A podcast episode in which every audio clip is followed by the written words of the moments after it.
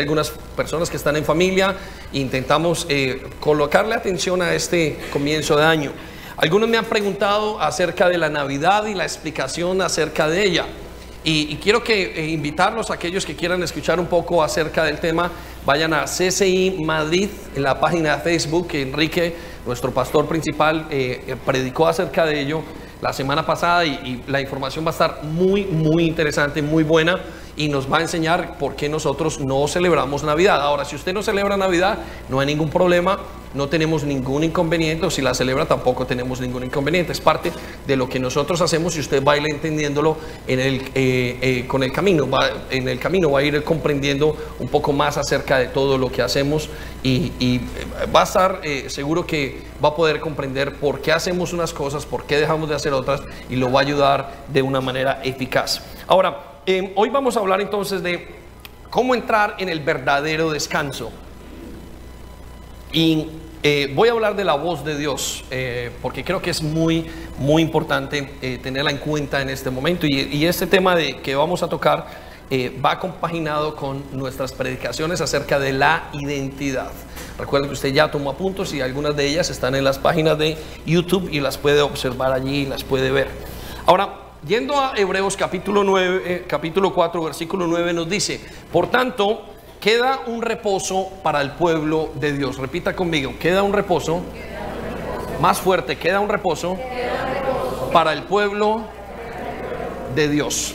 La Biblia nos dice que queda un reposo y no estamos hablando de la cesación de eh, eh, tareas, no estamos hablando de la cesación de eh, obras, no estamos hablando de estar quieto, no estamos hablando de unas vacaciones, estamos hablando de un reposo que Dios tiene preparado para sus hijos. Versículo siguiente nos dice, el versículo 10 dice, porque el que ha entrado en su reposo, también ha reposado de sus obras. Repita conmigo, reposó de sus obras. Cuando conocemos al Señor Jesucristo, no solamente entramos a un reposo físico, una sensación de paz, sino que también entramos a un reposo de nuestras obras. Y el deseo de Dios es que usted continúe este año y continúe desde que le conoció descansando en el Señor. Nosotros fuimos diseñados, lo decían algunas de las predicaciones anteriores, para estar continuamente conectados con Dios. Usted y yo fuimos diseñados para que hiciéramos nuestra vida con el Señor Jesucristo. Y parte de eso, eh, o parte de eso se dañó en el jardín del Edén, cuando nosotros dejamos de estar con el Señor y heredamos esa posición. Pero ahora Dios nos dice, quiero que vuelvan a entrar en mi reposo, quiero que vuelvan a acercarse a mí y yo los voy a hacer descansar. Ahora, ¿por qué descansar de las obras si algunas de nuestras obras son aparentemente buenas? Porque Él sabe que nosotros hemos aprendido a llevar todo en nuestra vida conforme a nuestras propias fuerzas. Quiero decirle, quizás usted tiene problemas económicos y usted en sus propias fuerzas intenta solucionarlo. Y es el caso de muchos creyentes. Hay algunos que quizás tengan un problema sentimental y en este momento en sus corazones están intentando resolverlo y con sus propias fuerzas. ¿Cómo hago yo para seguir con esa persona? ¿Cómo hago yo para mantener mi matrimonio? ¿Cómo hago? Y lo están haciendo en sus fuerzas. Algunos tienen quizás eh, una situación pendiente con sus hijos y sienten que sus hijos están perdidos y su deseo es cómo hago yo para alcanzar a mis hijos y casi siempre lo hacemos en nuestras propias fuerzas y eso trae mucho abatimiento, trae mucho estrés, trae muchísimo trabajo a nuestras almas. Por eso es que él en Mateo capítulo 11 versículo 28 lo va a tener allí, es que nos promete, vengan a mí todos los que están cansados o trabajados o cargados y eh, yo los haré descansar. El Señor prometió sabiendo eh, que nuestra condición era una condición de estrés, una condición de casi muchas veces rayando con la locura, nos prometió y nos dijo, vengan a mí los que están cansados y yo los voy a hacer descansar. Le hago una pregunta, ¿está usted cansado? ¿Está usted cargado? ¿Está usted experimentando el descanso? Es algo que usted puede decir el día de hoy completamente seguro que es el descanso. Quizás el descanso no es el de este fin de semana, el de los feriados. Estamos hablando de descanso para nuestra alma. Escuche lo que dice el versículo 29. Llevad mi yugo sobre vosotros y aprended de mí, que soy manso y humilde de corazón, y hallaréis descanso para vuestras almas. ¿Por qué el Señor nos dice que tenemos que llevar su yugo? ¿Y a qué se refiere con su yugo? Bueno, el yugo era este aparato que conectaba o que eh, conectaba dos bueyes, un buey eh, joven, un buey eh, mayor, juntos y comenzaban a andar y le daban dirección a lo que tenían que hacer en el campo. Y Dios nos dice a nosotros que nos coloquemos el yugo, porque el yugo que tenemos es un yugo de mucho cansancio. El yugo que tenemos ahora nosotros con nuestras cargas nos pueden, nos aceleran, nos dañan, nos quitan la calidad de vida que Dios ha puesto para nosotros. Y aún como creyentes conocemos gente que todavía no ha podido descansar. Gente que aún estando y creyendo en el Señor, todavía se sigue estando sulfurados de muchísimas preocupaciones y dudas acerca del futuro, dudas acerca de lo material, dudas acerca de todas las cosas. Pero Dios dice, tranquilos, colóquese mi yugo y yo los voy a hacer descansar. Escucha lo que dice, si ustedes lo llevan, aprenden de mí, inmediatamente nos volvemos o mansos y humildes de corazón, vamos a hallar descanso. ¿Qué significa? Eh, ser manso y humilde de corazón. Manso y humilde de corazón nos está diciendo el Señor, no, es eh, simplemente el, el, hecho de no sentirme mejor que los demás, pero manso y humilde de corazón es decir, Señor, no puedo llevar mis cargas, tú sí lo puedes hacer. La humildad en la Biblia y el orgullo en la Biblia tiene que ver con cómo llevo yo mis cargas. Aquella persona que dice, no necesito a Dios, yo puedo ayudar a cualquier persona, pero está diciendo, no necesito a Dios, ya es, ya es por sí una persona orgullosa. Sin embargo, una persona que dice, Señor, no puedo, tengo muchísimos problemas, necesito que me ayudes a cargar mis cargas, entonces es considerado una persona mansa y humilde de corazón. Ahora, inmediatamente pasa eso, la persona recibe algo que se llama descanso para su alma. Dios quiere darle descanso para su alma. Dios sabe que usted está trabajado. Dios conoce su corazón. Dios conoce lo más profundo de su ser. Dios sabe las preocupaciones que tiene. Dios sabe el temor al futuro que tenemos. Y sabe que usted es su hijo. Y seguramente que en esa naturaleza que usted tiene, nueva, la nueva naturaleza en Cristo, Él dice, déjame llevar las cargas, yo te voy a levantar, yo soy, colócalas en mí y tu alma ganará descanso, vas a hallar descanso. Note que la palabra es hallar, quiere decir que lo estamos buscando. ¿Conoce a alguien que no esté buscando descansar? ¿Conoce a alguien que no esté buscando descansar de sus situaciones personales? ¿Conoce a alguien que no esté buscando descanso? Todos los seres humanos estamos buscando descanso. Muchas veces lo confundimos con el descanso en el trabajo y decimos, no, si yo tuviera un día de descanso, si yo pudiera sacar unas vacaciones, si yo me pudiera ir a una playa, si yo pudiera hacer esto, definitivamente descansaría. Dios sabe que el ser humano está buscando descanso y que la solución está en Él. Ahora, la solución está en escuchar su voz. Quiero que lo tenga muy pendiente. Vamos a saltar de aquí a Hebreos capítulo 1, versículo 1. Quiero que vaya conmigo y escuche lo que dice el Señor. Estas son las palabras de Dios para el, eh, la iglesia que había en Jerusalén y el pueblo hebreo. Escuche lo que dice. Hace muchísimo tiempo Dios habló muchas veces y de diversas maneras a nuestros antepasados por medio de profetas. Dios dice, he hablado por medio de profetas, hablé por medio de Moisés, hablé por medio del Antiguo Testamento, de todos los hombres y mujeres.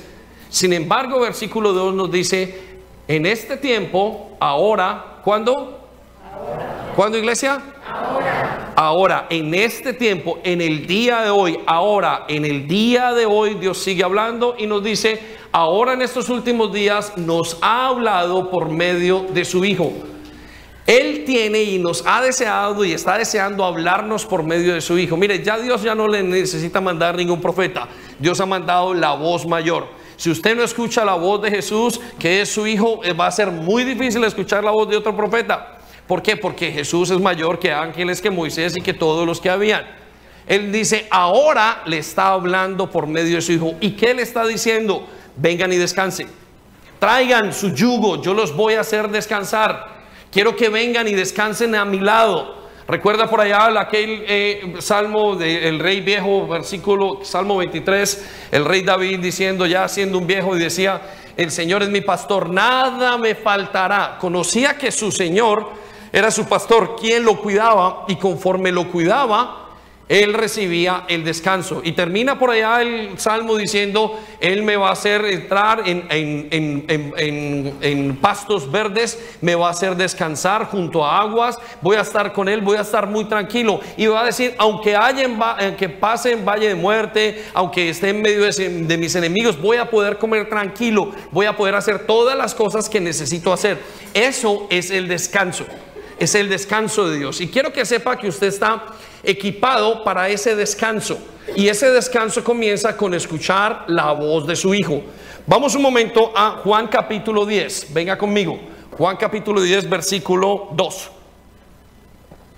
Quiero explicarle antes de que comencemos a hablar de este mensaje que está basado en el libro de Hebreos capítulo 3, algo acerca de su relación con Dios y cómo comienza. Quiero que escuchen porque todos aquí están equipados, aquellos que han recibido al Señor Jesucristo, están equipados para descansar. Usted no puede decir Dios o pastor, es que eh, a mí Dios no me habla, es que eh, yo estoy muy lejos de Él, es que no puedo. No, Él dice, todos están equipados para escuchar la voz de Dios, para entrar en un nuevo descanso. Pastor, pero si yo estoy lejos de la iglesia, usted está equipado. Vamos a mostrar en un momento cómo están equipados. Quiero que vaya a este proceso que es su proceso de nacimiento. Vaya conmigo a Juan capítulo 10, versículo 2. Escuche lo que dice, pero el que entra por la puerta es el pastor de las ovejas.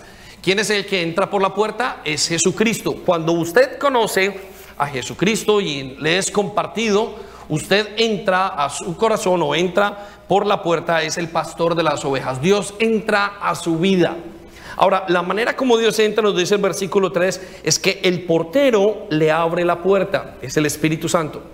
El Espíritu Santo abre la puerta de su corazón para que Jesús pueda entrar en su vida y tener una relación con usted. Ahora, escuche lo que dice acerca de usted y de mí. Y las ovejas reconocen la voz del pastor y se le acercan. Y eso es lo que está pasando con usted y conmigo. Hemos escuchado la voz del pastor, y Él y nos hemos comenzado a acercar a Dios. Quizás usted llegó hoy y apenas se está acercando, pero quiero que sepa que Dios está esperando que usted se acerque para darle descanso. Quizás usted lleve algunos años en el Señor y Dios dice, ya te has acercado, ya me has ido conociendo. Pero todo el mundo está en la capacidad, todas sus ovejas oyen la voz del pastor y se le acercan. Note lo que dice, y él llama a cada una de sus ovejas por su nombre y lo lleva fuera de su redil. ¿Nota usted lo íntimo del llamado de Dios? Que nos llama por el nombre. Quizás para el Estado o para el gobierno, usted sea un número, su casa una dirección, un número de pasaporte, pero Él no lo llama por su número de pasaporte. Él lo llama por su nombre. Él dice David Now. Él lo llama por su nombre. Esta relación que comenzó con Dios al escuchar la voz de Dios, Él comenzó a llamarlo por su nombre. Quiero que sepa esto. Y dice, y las lleva fuera del redil. Es muy normal, familia, que cuando Dios, cuando usted se acerque a Dios, Dios lo saque del sistema de creencias donde usted está. Muchas veces lo saca del sistema cultural, filosófico, lo saca de la parranda de amigos y lo trae a Él. Algunos hemos experimentado que Dios nos ha alejado del lugar donde nos habíamos encontrado con Él y nos trajo cerca de Él. Y nos trae con un propósito, oír su voz. Y el propósito de oír su voz es descansar. Es muy importante que usted lo sepa. Él lo va a sacar, casi siempre él logra sacarlo. A muchos lo sacó el catolicismo, a otros lo sacará, lo sacará de otras cosas. Otro lo saca de ambientes, otro lo saca de amigos, otro lo saca de situaciones, pero todo con un propósito, escuchar su voz. ¿Está usted escuchando la voz de Dios? La necesitará para este tiempo. Versículo siguiente. Una vez sacado, dice, reunido su propio rebaño, camina delante de las ovejas y ellas le siguen porque conocen su voz. Hay un momento donde usted aprende a conocer la voz de su pastor. Hay un momento donde conocer la voz de su pastor va a ser supremamente sencillo. Y aunque en algún momento usted pueda haberse alejado o en algún momento usted esté en una situación, quizás esté luchando con un pecado, quizás esté luchando con una inseguridad, quiero que sepa que Dios va a hacer que usted escuche su voz. Pero pastor, ¿qué pasa si yo me perdí? ¿Qué pasa si yo me alejé? ¿Qué pasa si yo no he podido hacer esto correctamente? Escuche lo que dice esa siguiente parte del versículo. Y ella le siguen porque conocen su voz. Versículo 5 nos dice, y nunca seguirán a un desconocido. Al contrario, huirán de él porque no conocen su voz. Si ven la voz de Dios en su corazón, tiene un eco tan grande que usted sabe que es su Señor que lo llama. La voz de Dios en su corazón es la que le da el descanso que usted necesita. Esa voz que Dios le está llamando, le está gritando y usted sabe en su corazón, es una voz que usted debe atender. Pero pastor, yo me fui y mire qué me pasó. Él dice, huirán del desconocido porque no conocen su voz. Por eso encontramos en momentos determinados que los hijos de Dios vuelven a estar otra vez con el pastor a escucharle. Y no importa si usted ya no oró una semana, dos semanas, quiero que sepa que esa misma voz de amor volverá a traerlo sus cuerdas de amor caen sobre nosotros.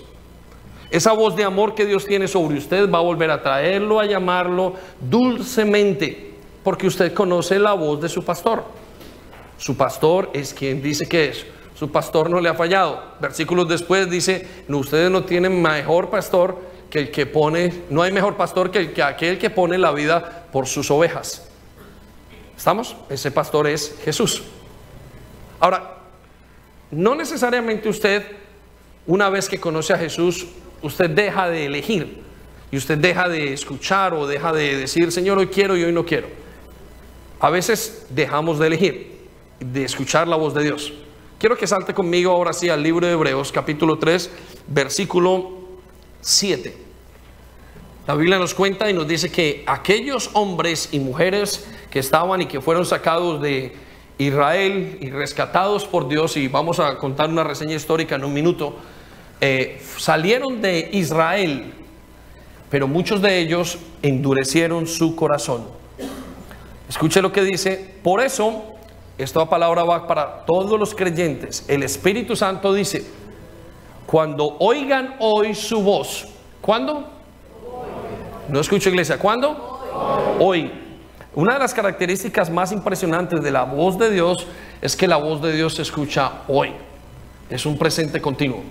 Habrá un momento donde ya deje de hablar, pero hasta hoy podemos asegurarnos de que es un presente continuo. Quiere decir que Dios continuamente le está diciendo, no en tus obras, hazlo en mis obras. No lo hagas tú, déjame, yo lo hago por ti. Eso es una constante de Dios y por eso nos dice que nosotros tenemos y nos habla en un tiempo presente. Pero también hay una cosa que nos dice el versículo 8. No endurezcan el corazón. Quiere decir que usted y yo tenemos la opción de endurecer o no el corazón. Usted puede dejar y decidir no escuchar la voz de Dios. ¿Ha notado usted un creyente que lleva muchos años y de repente comenzó con una fuerza tremenda y hay un momento donde se cansó. Quizás fue porque dejó de escuchar la voz de Dios. Vuelva a escuchar la voz de Dios. Le traerá descanso a su alma. La voz de Dios es importantísima para usted. Pero usted puede elegir si quiere o no escuchar la voz de Dios. Y cuando elegimos el no escuchar la voz de Dios, escuche lo que dice en la siguiente parte del versículo, Dice, no endurezcan el corazón como lo hicieron los israelitas cuando se rebelaron. Aquel día me pusieron a prueba en el desierto. ¿Qué le pasó entonces a los israelitas? Quiero que vaya conmigo eh, a recordar em, estas cosas que le pasó. Dios los sacó de eh, Egipto. Em, ellos estuvieron en Egipto por 430 años. Y estando ese tiempo en Egipto, ellos entraron como los dueños de casa, pero se les olvidó el Dios de sus padres, el Dios de Abraham, el Dios de Jacob, el Dios de Isaac. Se les olvidaron que Dios les había hecho una promesa. Y entrando en Egipto, comenzaron a vivir como los egipcios, hasta el momento en que llegó algo que se llamó la esclavitud. Ellos no fueron siempre esclavos en Egipto, entraron como reyes, estaban al lado del segundo a bordo que era eh, José, y estando al lado de José, eh, perdieron, en el momento que muere José, pierden su tiempo o pierden su momento y comienzan a estar y a quedar en esclavitud.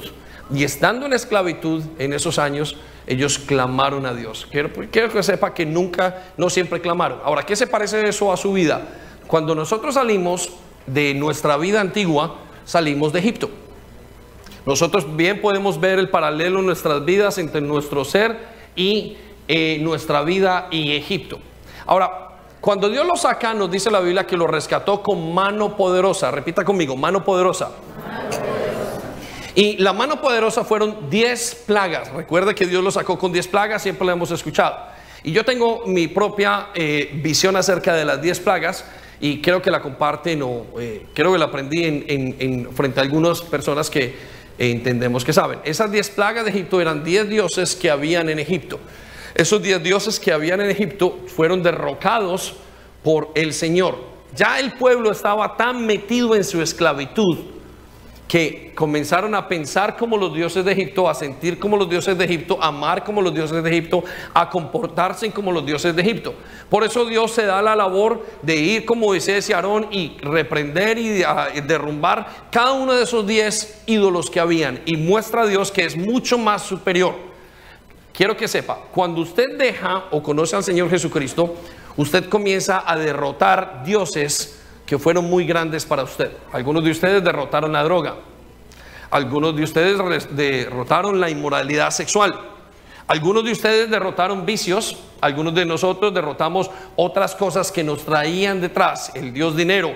Y derrotamos esos, dios, dios, esos diez dioses de manera, o esa prueba final, de manera que vimos que Dios era fuerte. Quiero decirle que los israelitas también lo derrotaron y ellos sabían que Dios era muy fuerte. Por eso él le dijo, yo lo saqué de Egipto con mano dura, fuerte. ¿No ha pasado esto en su vida? ¿Cómo ha sido su salida de su Egipto? Piensen esto. Yo sé de gente que se iba a quitar la vida aquí dentro de nosotros. Sé de gente que tenía inclinaciones que eran totalmente opuestas a la palabra de Dios. Sé de gente que sus matrimonios estaban rotos y estaban más allá que perdidos. Sé de gente que vino enferma y Dios derrotó a esos dioses. Dios va a derrotar los dioses que sea necesario. El Dios que había detrás de la piedra de David cuando derrotó a Goliat era el Dios de Israel, era nuestro Dios. Ese mismo Dios es el mismo que lo ha llamado a usted y a mí a salir de Egipto. Pero ellos quedaron encantados en esos tiempos con esos dioses hasta que sintieron el yugo y la opresión y Dios los sacó. Quiero que vaya conmigo a las siguientes partes.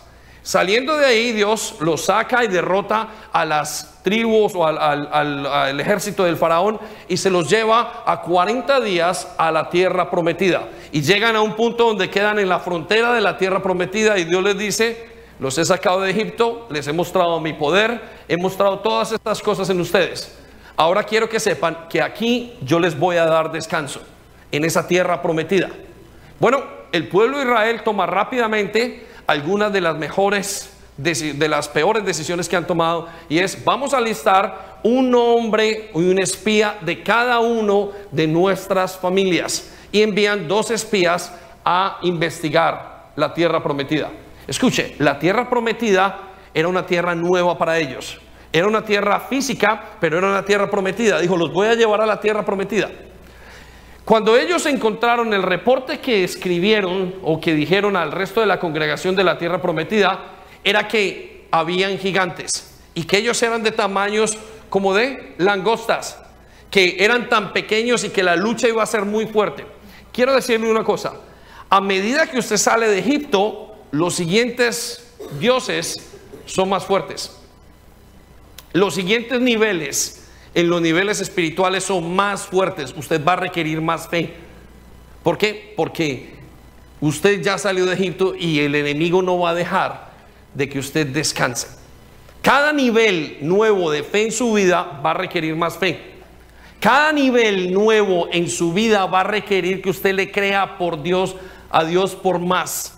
Cada nivel nuevo que usted siga, cada reto, después de que Dios lo sacó y, muchos eh, eh, asientan conmigo en esto, están de acuerdo conmigo en este aspecto, ya Dios lo sacó, ya Dios lo salvó, resulta que usted ahora se encuentra con la situación de sus hijos. Y Señor, pero me sacaste y ahora, y parece que la situación de los hijos fuera peor que su vida. Muchos Dios lo sacó, ya lo rescató y se encuentran con que su vida financiera estaba totalmente desorganizada y estaban llenos de deudas y comienzan a sentirse como si esas deudas fueran gigantes y ustedes o algunos como langostas. Otros fueron sacados y a pesar de que fueron sacados de Egipto en la tierra prometida, Dios les dice, suban, hagan esto, derroten a los gigantes. ¿Y sabe qué pasa? Que se vuelven o se quedan sin fe. Quiero que sepa que esto fue lo que pasó. Entraron los dos espías que nunca fueron enviados por Dios. Ellos no tenían que entrar con ellos. Ellos simplemente cogieron y dijeron, Vamos a mandarlos, vamos a verificar si es verdad o no es verdad. Y se enteraron de que había gente más fuerte. Cuando volvieron, volvieron con un corazón que estaba totalmente eh, desmayado, porque dijeron, no, no podemos entrar. A tal punto que dijeron, Dios nos trajo acá para matar a nuestros hijos. Quiero que lo vean allá en el capítulo de números. Pensaron que Dios los había traído a ese lugar para matar a sus hijos. Fue la queja que le dieron, Señor, no creo. Si esto tú estás conmigo, ¿qué van a pasar? ¿Qué va a pasar con mis hijos? Dice la Biblia que Dios se enfadó de tal manera que dijo, esta generación va a caer muerta en el desierto. Esta generación no va a entrar a descansar. Escuche, en la vida cristiana hay generaciones que no logran descansar. ¿Cómo? Y la gente afuera se pregunta, ¿cómo si tienes un Dios tan poderoso, por qué no has descansado? ¿Por qué si Dios está haciendo y dice que es, por qué no tienes el descanso que tienes? Y es porque muchas veces no hemos creído a la palabra. Volvemos a este versículo. No endurezcan el corazón como lo hicieron los israelitas cuando se rebelaron aquel día que me pusieron a prueba en el desierto. Versículo 9. Vaya conmigo al versículo 9. Escuche lo que dice. Donde me tentaron vuestros padres y probaron y vieron mis obras por 40 años. Repita conmigo, 40 años. 40 años. Muy bien, quiero que vaya conmigo a ese momento donde están en la frontera con la nueva tierra prometida. Ellos ah, vienen y Dios les dice, esta gente va a quedar muerta. Porque no pudieron creer. Escuche, no hay una manera más, no hay, una, no hay otra manera como vivir la vida cristiana si no es por fe. La única manera como usted puede vivir para Dios es por fe. La Biblia nos dice que sin fe es imposible agradar a Dios. Por eso el que tiene fe tiene que creer que le hay. Aquel que le busca tiene que creer que le está y que le va a recompensar por buscarle. Tiene, tiene que tener esto muy claro. Dios dice entonces en ese momento cuando vuelven y dan el reporte, dice, toda la congregación, todos aquellos que vinieron y no me creyeron, van a caer muertos en el desierto. Menos dos, Josué y Caleb. Pero no solamente les dice eso, y ahora les voy a demostrar algo, dice el Señor. ¿Saben quiénes van a entrar a la tierra prometida? Sus hijos. ¿Cómo así? Sí, ustedes se han quejado de que yo vine aquí y los traje a este momento, se llenaron de tanto temor que pensaron que yo iba a traer a hacerle daño a sus hijos. ¿Cómo no voy a cuidar yo, Dios poderoso, a sus hijos?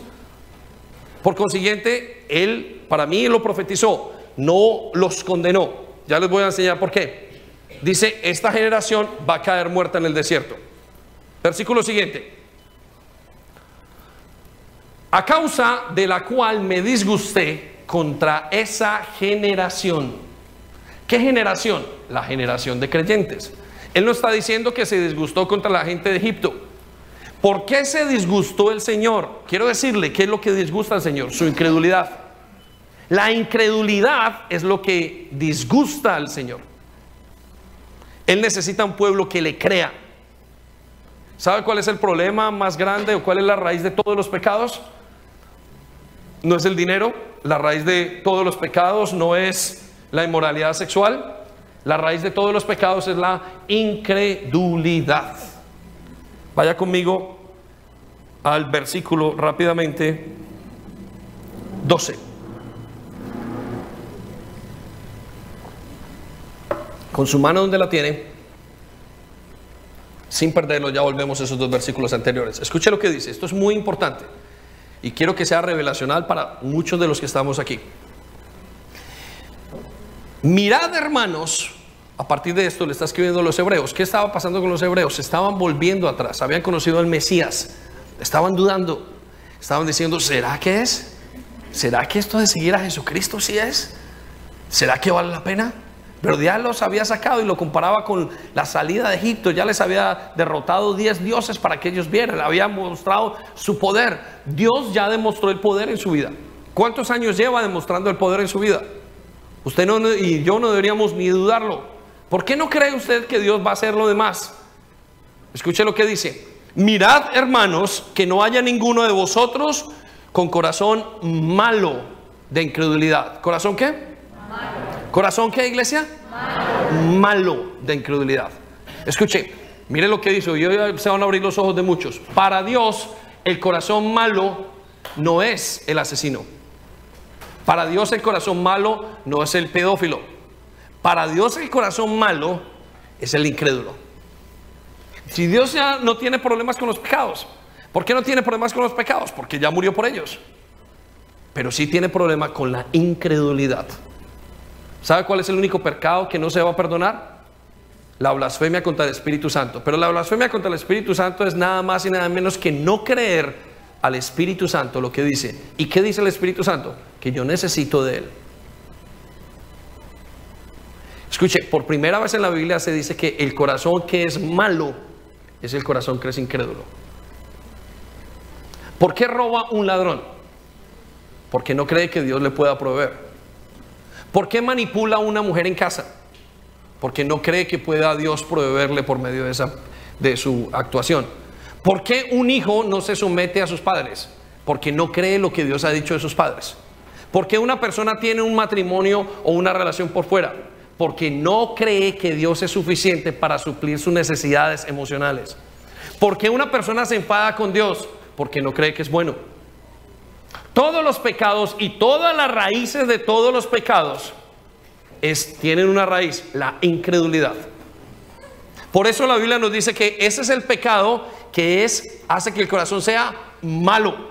Escuche lo que le voy a plantear. Una viejita en su casa, en el tercer piso, cosiendo. La viejita no hace nada, completamente nada malo. Y no cree, para Dios es una señora mala. Pero pastor, ¿cómo va a decir esto? Sí, para Dios es una persona mala porque no cree. Porque eso es lo que nos está diciendo. Porque el corazón malo de incredulidad nos aparta del Dios vivo. El pecado suyo no puede apartarlo del Dios vivo. Porque ya Jesús murió por ese pecado. Entonces, ¿qué es lo que nos aparta del Dios vivo? La incredulidad. Por eso la gente no entra a la tierra prometida por incredulidad. Ojo, este tema de la incredulidad es mucho más serio de lo que nosotros podemos comprender. Va mucho más allá de lo que nosotros podamos entender. ¿Qué es lo que hace que usted se aleje de Dios?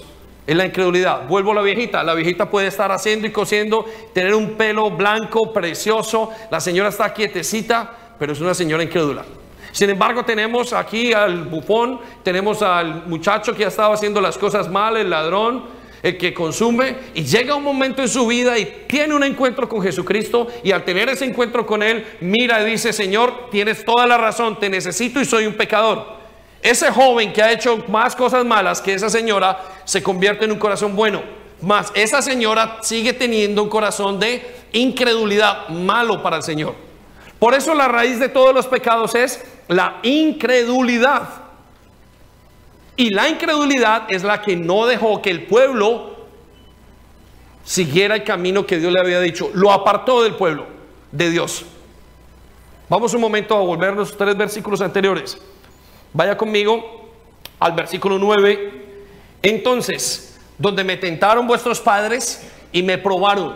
Ellos sabían quién era Dios. Dios los había mostrado el camino. Dios había derrotado los diez pruebas o los diez, eh, las 10 plagas de Egipto, lo que llamamos las 10 plagas. En realidad no se debería llamar 10 plagas, se debería llamar los 10 dioses de Egipto. Esos 10 dioses de Egipto eran dioses que ellos mismos habían, se habían metido bajo su esclavitud. Estaban enamorados de esos dioses.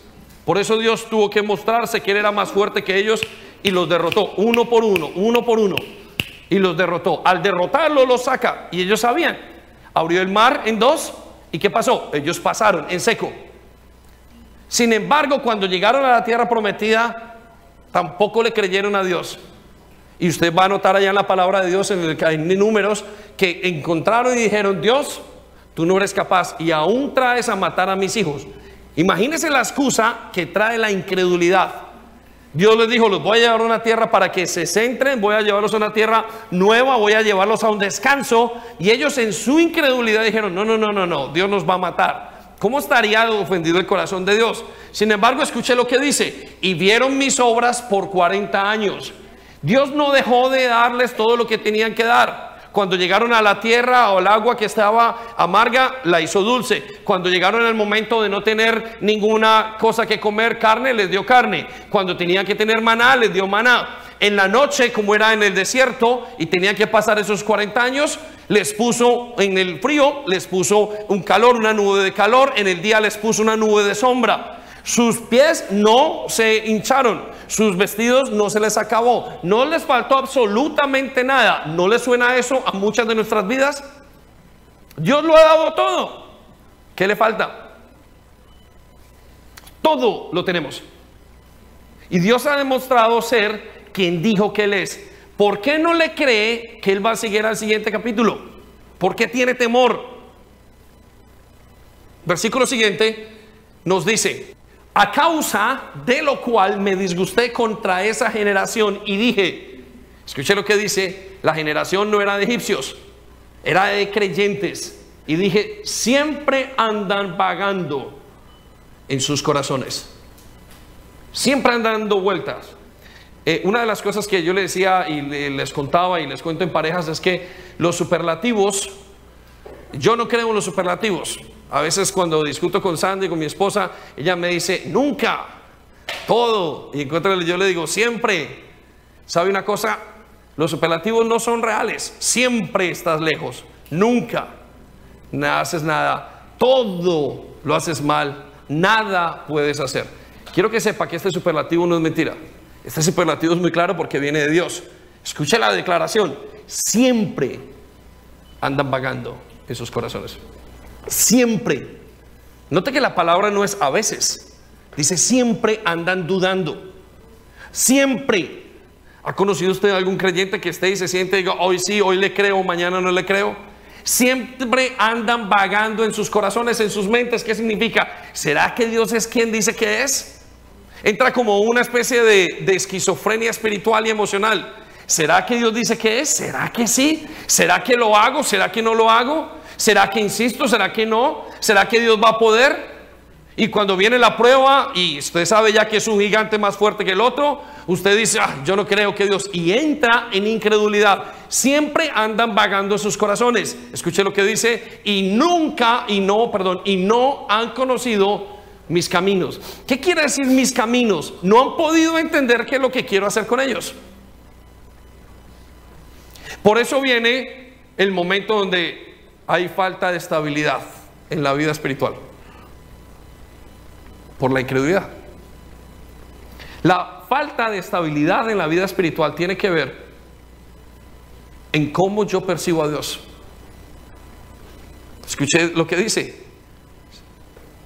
Y, y no han conocido mis caminos. Hay personas que parece que no hubieran conocido los caminos de Dios. Escuche, usted ya puede escuchar la voz de Dios. Nos decía Juan, capítulo 10.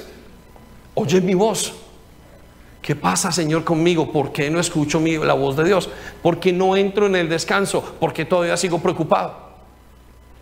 Si no está escuchando la voz de Dios, es por el corazón de incredulidad. Sigue dándole vueltas. ¿Será que sí? Pero eh, me sacó 10, habían 10, Dios se los derrotó, me abrió el mar. ¿Cómo voy a pasar? yo, no, no lo creo siempre andando vueltas. Versículo siguiente, 11. Por tanto, juré en mi ira, no entrarán en mi reposo. Escuche, no soy experto, pero para mí, cuando juró en su ira, no estaba condenando. Para mí, creo que la declaración que le estaba haciendo es seguro, juré. Yo, yo sé que no van a entrar en mi descanso. Es como la declaración cuando digo, no, no es que los condene, es que sé que no van a entrar en mi descanso. ¿Cómo van a entrar en el descanso de Dios si no logran creerle por el reposo? ¿Cómo va a entrar usted en el descanso de Dios si no logra ponerle atención a su voz? Por eso él dice, seguro, seguro que no van a entrar en el reposo. Y creo que para mi corazón suena como un corazón frustrado de parte de Dios diciendo, ¡ah, qué rabia me da! No van a entrar en mi descanso. Es como si el Señor, sabiendo lo que nos pasa a nosotros, porque les voy a decir una cosa, ¿por qué no nos mató ahí cuando volvieron de ver la tierra prometida. El Señor pudo haberlos matado en ese momento y dejarlos y decir, ya no más con ustedes. Sin embargo, dice el Señor, dijo, por lo tanto, y juré, digo, ah, es que me da tanta rabia todo lo que he hecho, todo lo que he hecho, todo lo que han visto y no logran entrar en mi descanso. Usted puede ver cómo Dios puede estar en su vida en este momento Quizás de frustrado en el momento donde usted no le cree. Recuerdo caminar con Gabriela muy pequeñito y Gabriela me decía, teníamos que hacer algo, le, le quedé de comprar algo a Gaby. Y Gaby, muy pequeña, me pregunta, papá, ¿pero me lo vas a comprar? Y me dio rabia. Yo puedo entender eso y digo, pero ¿por qué no me crees si soy tu papá? ¿Cómo te voy a decir algo que no es? Le pregunto, ¿cómo le va a decir algo Dios que no es? ¿Cómo puede su Señor y su pastor llamarlo? El problema no está con su pastor, el problema está con la oveja.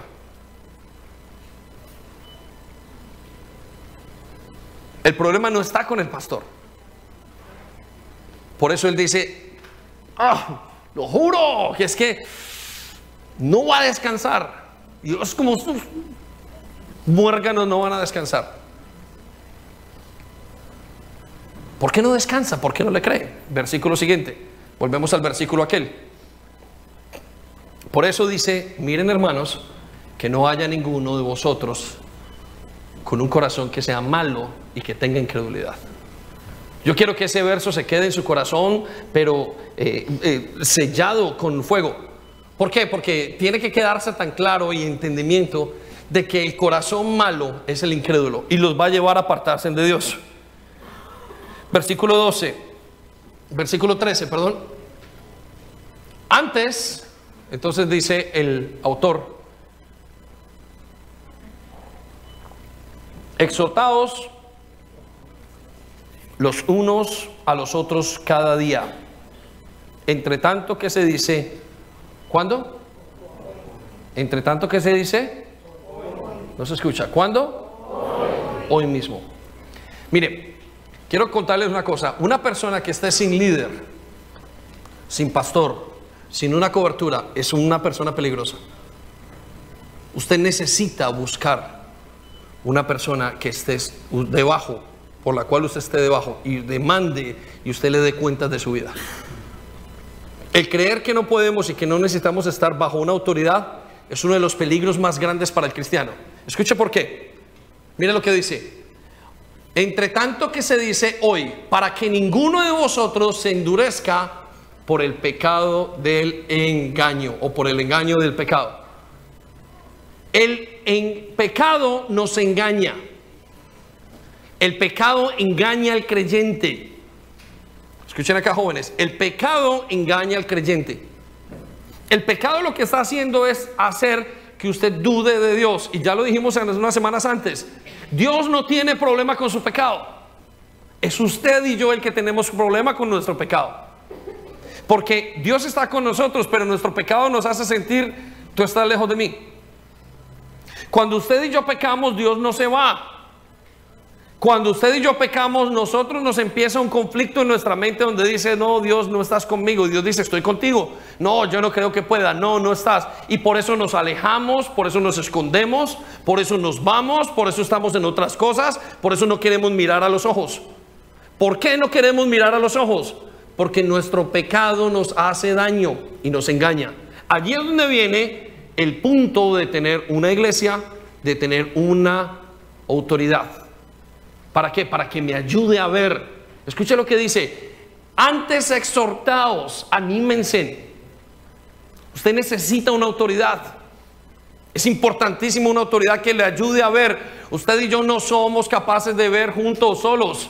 Dios diseñó la vida para que tuviéramos autoridades. Dio papá, dio mamás, dio esposos, dio autoridades en los hogares y dio autoridades espirituales. Es necesario que usted tenga una, persona, una autoridad que usted respete y, y se ponga debajo de esa autoridad para que usted le dé a esa persona cuentas de su vida.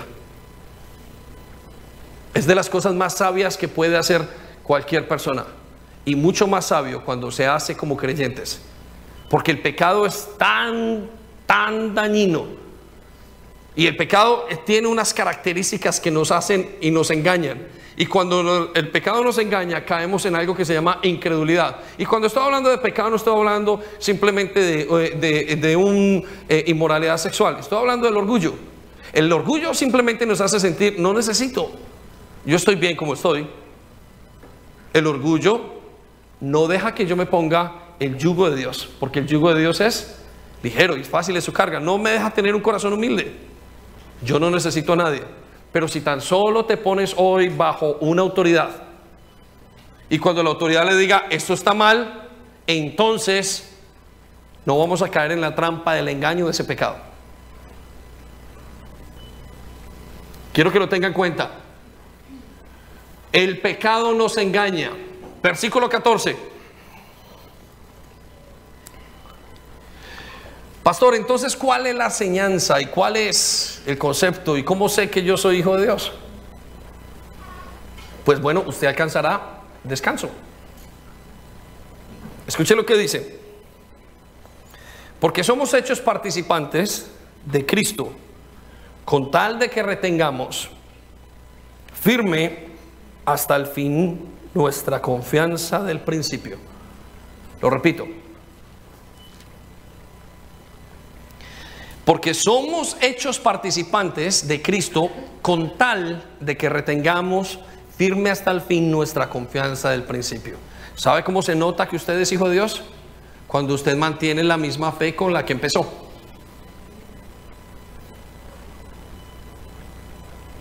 ¿Cómo comenzó? Quiero que sepa que cuando usted comenzó la primera vez, usted recibió al Señor Jesucristo, usted puso su mente y dijo, Señor, qué bonito eres, ¿no? Señor, eres un gran maestro, ¿no?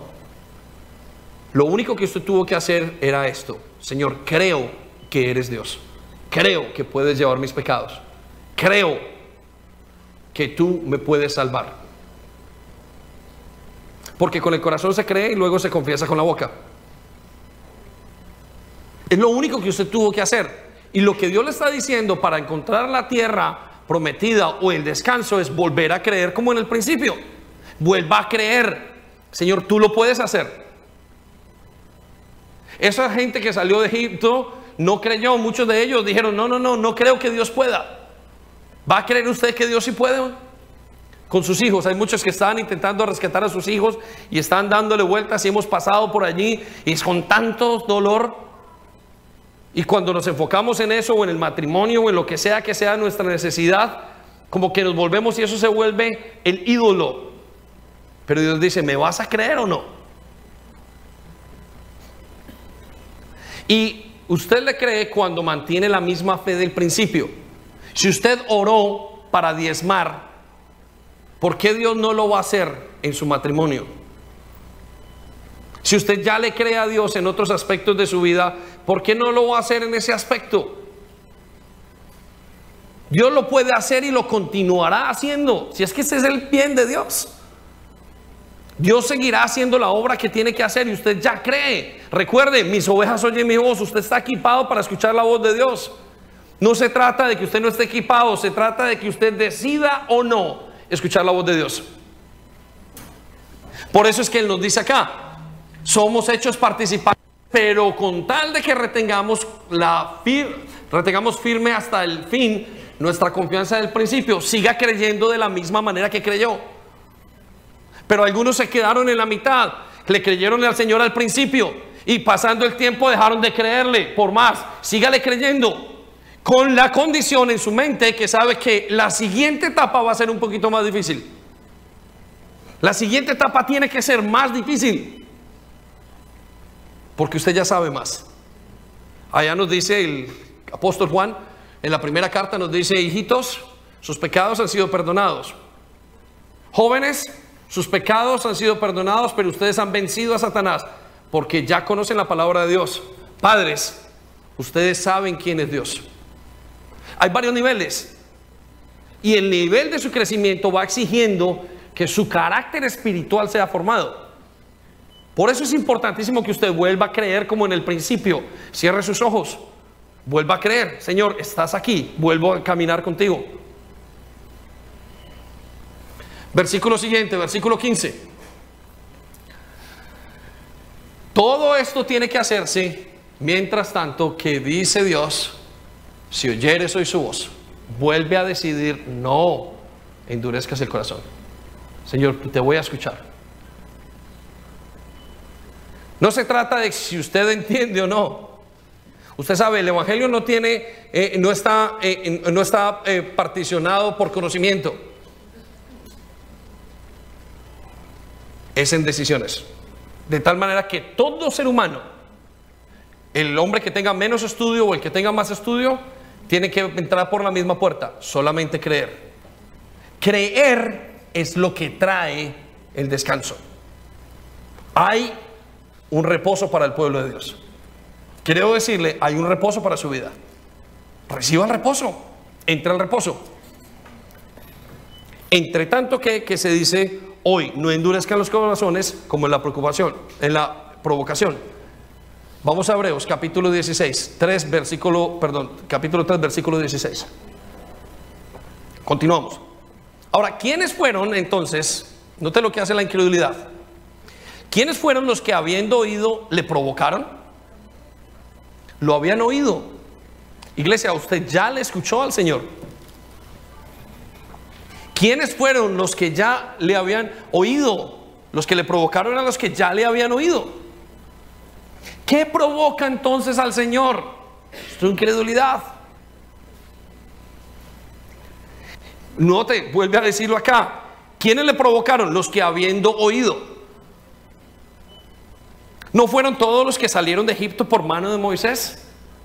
Y sabe una cosa, Moisés era un tipo de, una tipología de Jesucristo. Y cuando usted salió de su Egipto, usted salió de mano de Jesucristo. Y su Cristo lo salvó.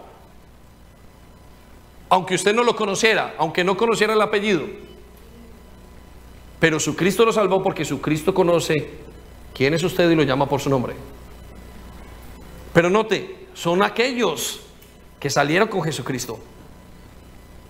Versículo siguiente. ¿Y con quiénes estuvo disgustado 40 años? ¿No fue con los que pecaron, cuyos cuerpos cayeron en el desierto? Note que el pecado no es el pecado de otros aspectos más que el de incredulidad. Porque entonces, ¿para qué murió Cristo? Entonces, ¿para qué estaban los sacrificios? Los sacrificios estaban para perdón de los pecados. Versículo siguiente, vaya conmigo. ¿A quienes juró que no entrarían en su reposo, sino aquellos que desobedecieron? Escuche, el reposo, no entraron en su reposo aquellos que desobedecieron. ¿Sabe por qué usted no obedece? ¿O por qué no obedecemos? Por incredulidad. Hay un padre que quizás, una madre me dice, pastor, vengo con mi hijo, no me lo aguanto, ¿qué tengo que hacer?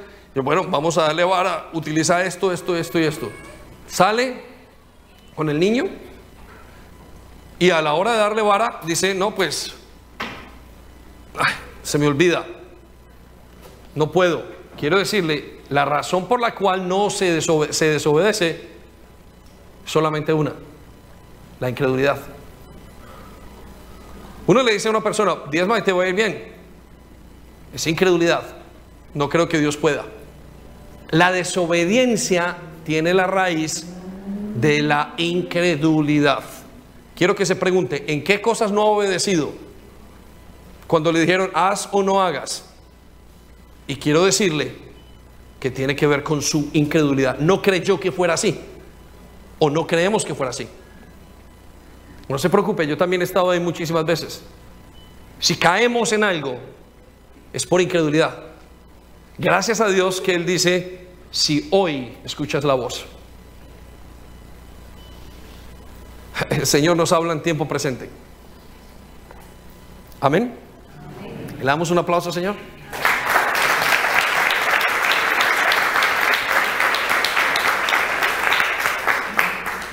Ahora, versículo 19. Quiero que se quede con este versículo.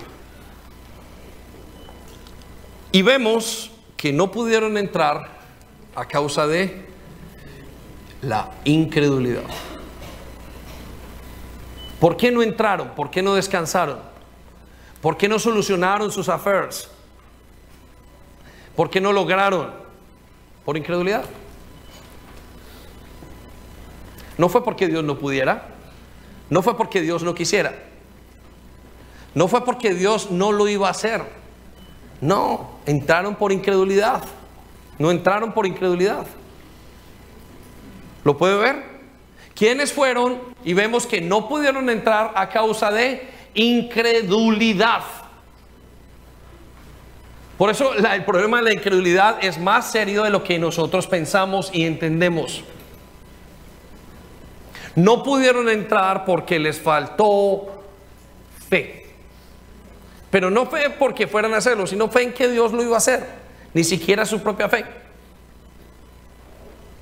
Iglesia, este 2020 va a traer nuevos retos. También los va a ser el 2021 y el 23, el 24, el 25 y hasta que nos lleve el Señor. Y siempre va a ser un nuevo reto. Y lo que viene por delante, usted y yo le vamos a tener que creer a Dios. ¿Quiere descansar? Tendrá que entrar en sus promesas, tendrá que creerle. No hay otra manera. La puerta al cielo es creyendo. No es conocimiento, es creyendo. Por eso vuelvo y digo, entra una persona que no sabe, que no tiene nada de teología y cree exactamente igual o aún más que aquella persona que tiene 10 años de estudio de teología. Porque creyó. Saltamos un versículo, capítulo 4, versículo 1.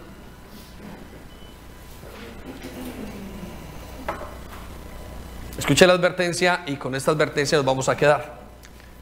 Temamos pues, ¿por qué hay que temer? Hay que temer porque hemos visto lo que es la incredulidad. Es importantísimo que usted tema en su corazón y que tema por las cosas correctas. Uy, no, yo no me quiero quedar. Uy, no, yo no, no voy a quedarme en este lado, yo necesito entrar. Temamos pues, no sea que permaneciendo aún la promesa de entrar, ¿qué dice? Que permanece aún la promesa de entrar. Estas son las buenas nuevas. Permanece la promesa, la promesa está vigente hasta el día de hoy. Temamos pues, no sea que permaneciendo aún la promesa de entrar en su reposo, alguno de vosotros parezca no haberlo alcanzado. Iglesia, sigue la promesa del reposo. ¿Sabe qué pasa? Que cuando hay incredulidad se parece que hay gente que no lo haya alcanzado. Pero este que hace yendo a la iglesia, que hace haciendo esto y viene una condenación inmensa, porque parece que usted no lo hubiera alcanzado. La nueva promesa de Dios dice, alcance la promesa. No caiga en incredulidad. Por eso tema, dígale Señor, necesito hoy que vuelvas otra vez, ayudarme a pensar bien. Recuerde, si usted piensa mal, actuará mal. Si usted piensa bien, actuará bien. La misma fe se puede pensar bien y mal. Y quiero decirle, para dos conceptos en la Biblia siempre vamos a tener hasta tres. De una sola cosa, donde debería tener dos, podemos llegar a tres conclusiones. Pero si usted piensa mal, mal va a actuar. Pero si usted piensa bien, bien actuará. ¿Por qué? Porque hoy sigue vigente. Suelte su pecado y siga suelte la incredulidad. Lo demás quedó atrás, pero ahora suelte la incredulidad. Escuche versículo 2. ¿Por qué también a nosotros nos ha anunciado la buena nueva? Porque también a nosotros se nos ha anunciado la buena nueva como a ellos. ¿Se les anunció qué? La buena nueva. ¿Cuál era la buena nueva? Hoy es el día. Hoy es el día para entrar y descansar. Levántese hoy, descanse. Entre otra vez en la promesa de Dios. Siéntese otra vez. Deje que su padre lo cuide. Usted su oveja. Y él escuchará y está equipado para escuchar su voz. Y lo va a llamar en una atención uno a uno. No es un número de pasaporte, es su nombre y su apellido. David de Nao, escucha la voz. Escucha la voz de Dios llamándolo. Es la voz que Él tiene por usted. Es el amor y no hay otro mejor pastor. Usted no conoce otro mejor pastor. Su esposo no es mejor pastor. Su pastor no es mejor pastor. Su presidente no es mejor pastor. Él es. Usted no es su mejor pastor. El verdadero pastor da la vida por sus ovejas. Usted no daría la vida por usted mismo. Escuche lo que dice. A ellos les fue anunciada, a nosotros nos fue anunciada la buena nueva como a ellos, pero no les aprovechó el oír la palabra por una razón, por no oír acompañada de fe en los que la oyeron.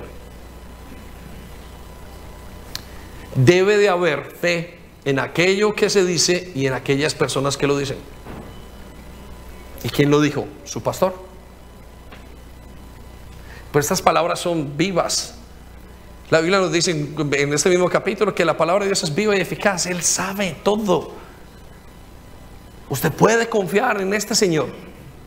Usted puede confiar, Él no ha perdido ninguna batalla, lo sacó de Egipto. Derrumbó 10 dioses por usted, derrotó 10 dioses y aún lo ha traído todos estos días. Usted puede continuar confiando, pero póngale atención en quién confía. Escucha lo que dice. Por no oír acompañado de fe en los que la oyeron. Terminamos con este versículo 3. Pero los que hemos creído, aquí viene su palabra, los que hemos creído, no los que nos hemos esforzado, no los que ni siquiera lo hemos hecho bien, los que lo hemos qué?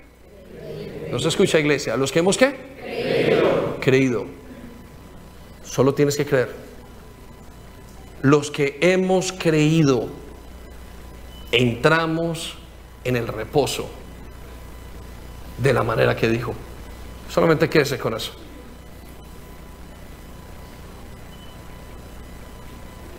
Vamos a ponernos en pie. ¿El grupo de alabanza está? ¿Sabe? Después de